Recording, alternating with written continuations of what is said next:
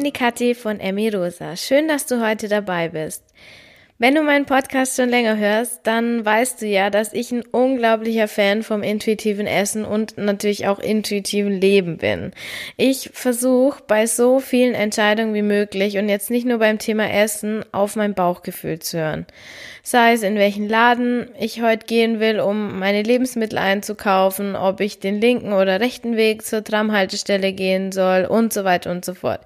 Ich versuche mich so oft wie möglich mit meiner Intuition zu verbinden und dann natürlich auch das umzusetzen, was sie mir sagt. Ganz wichtig.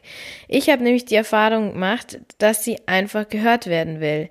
Und je öfter du sie um Rat fragst und das dann auch umsetzt, was sie dir sagt, wird sie dir dann auch immer lauter und deutlicher sagen, was die richtige Entscheidung ist.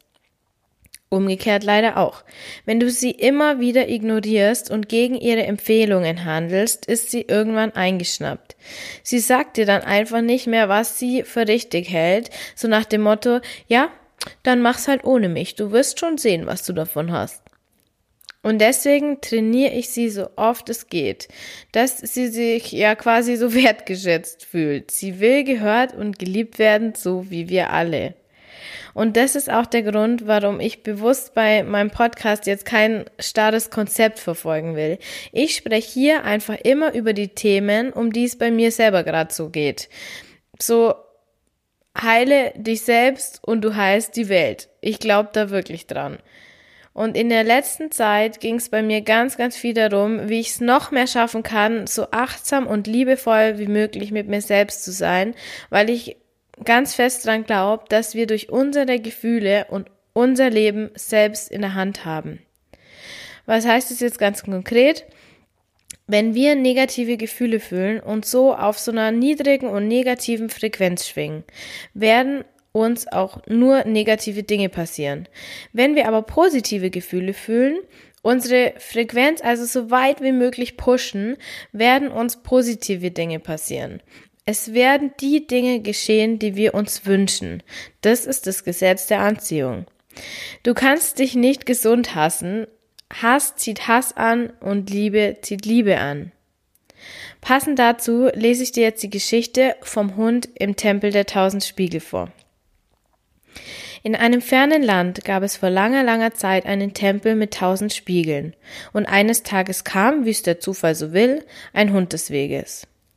Der Hund bemerkte, dass das Tor zum Tempel der tausend Spiegel geöffnet war, und vorsichtig und ängstlich öffnete er das Tor und ging in den Tempel hinein.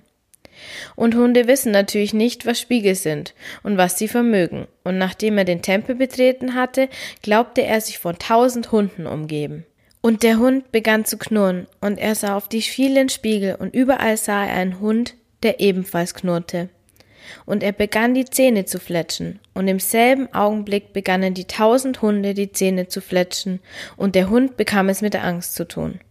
So etwas hatte er noch nie erlebt, und voller Panik lief er so schnell er konnte aus dem Tempel hinaus. Dieses furchtbare Erlebnis hatte sich tief in das Gedächtnis des Hundes vergraben. Fortan hielt er es für erwiesen, dass ihm andere Hunde feindlich gesinnt sein mussten. Die Welt war für ihn ein bedrohlicher Ort, und er ward von anderen Hunden gemieden und lebte verbittert bis ans Ende seiner Tage. Die Zeit verging, und wie es der Zufall so will, kam eines Tages ein anderer Hund des Weges. Der Hund bemerkte, dass das Tor zum Tempel der tausend Spiegel geöffnet war. Neugierig und erwartungsvoll öffnete er das Tor und ging in den Tempel hinein. Und Hunde wissen natürlich nicht, was Spiegel sind und was sie vermögen. Und nachdem er den Tempel betreten hatte, glaubte er sich von tausend Hunden umgeben. Und der Hund begann zu lächeln, und er sah auf den vielen Spiegeln überall sei einen Hund, der ebenfalls lächelte, so gut Hunde eben lächeln können. Und er begann vor Freude mit dem Schwanz zu wedeln, und im selben Augenblick begannen die tausend Hunde mit ihrem Schwanz zu wedeln, und der Hund wurde noch fröhlicher.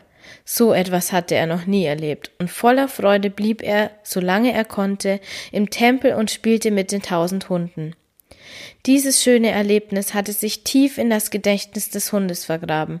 Fortan sah er es als erwiesen an, dass ihm andere Hunde freundlich gesinnt waren. Die Welt war für ihn ein freundlicher Ort und er ward von anderen Hunden gern gesehen und lebte glücklich bis ans Ende seiner Tage. Wir werden das Leben leben, das wir uns durch unsere eigenen Gefühle, Gedanken und Erwartungen schaffen. In Bezug auf die Essstörung bedeutet es jetzt, wir werden heilen, wenn das unser Herzenswunsch ist und wir unsere Gefühlswelt komplett darauf ausrichten und so viele positive Gefühle wie möglich fühlen. Je mehr, desto besser. Da höre ich bei manchen jetzt schon so den Einwand, ja, dann werde ich ja jetzt erstmal nur noch rumliegen, Dinge essen, die ich nie essen durfte, Serien schauen, füll hier ein, was du in der Zeit der Essstörung nicht tun durftest. Ich kann dich verstehen. Jeder macht diese Phase mehr oder weniger intensiv durch, aber das ist vollkommen okay. Keine Panik. Wir integrieren all diese Dinge, die du dir immer verboten hast, einfach in den Ich verschaffe mir maximal gute Gefühle jeden Tag Plan. Fang also jetzt direkt an, dir den Plan zu machen. Schreib dir, sobald du diese Folge fertig gehört hast, eine Liste mit Dingen, die du wirklich gerne tust. Am besten mindestens 20 Dinge. Bei mir stehen da zum Beispiel drauf, ein Bad nehmen, einen Podcast hören, ein Lied mitsingen oder dazu tanzen, einen Tee aus einer schönen Tasse trinken, in der Sonne sitzen, eine Meditation machen, eine Serie schauen und so weiter und so fort. Versuch's wirklich, dir eine Liste zu machen und dabei auf deine innere Stimme zu hören und zu fühlen, was sie sagt, was dir gut tut und nicht aus dem Kopf entscheiden, sondern aus dem Bauch heraus. Wenn du diese Liste fertig hast, dann notier dir, wann du in einer ganz gewöhnlichen Woche Zeit für dich hast und die Dinge schaffen kannst, die dir gute Gefühle machen. Mein größter Tipp, auf jeden Fall morgens. Steh am besten eine halbe Stunde oder mindestens 15 Minuten früher auf als sonst und mach schon in der Früh Dinge, die dir Spaß machen und wirklich gut tun. Du musst deswegen nicht meditieren, wie viele das tun oder irgendwelche Rituale verfolgen. Entscheid jeden Morgen neu Vielleicht mit Hilfe von deiner Liste, die du gemacht hast, was dir heute intuitiv gut tun würde und mach es dann. Ich verspreche dir, dass der Tag so viel schöner starten wird, als wenn du so in Eile bist, loshetzt.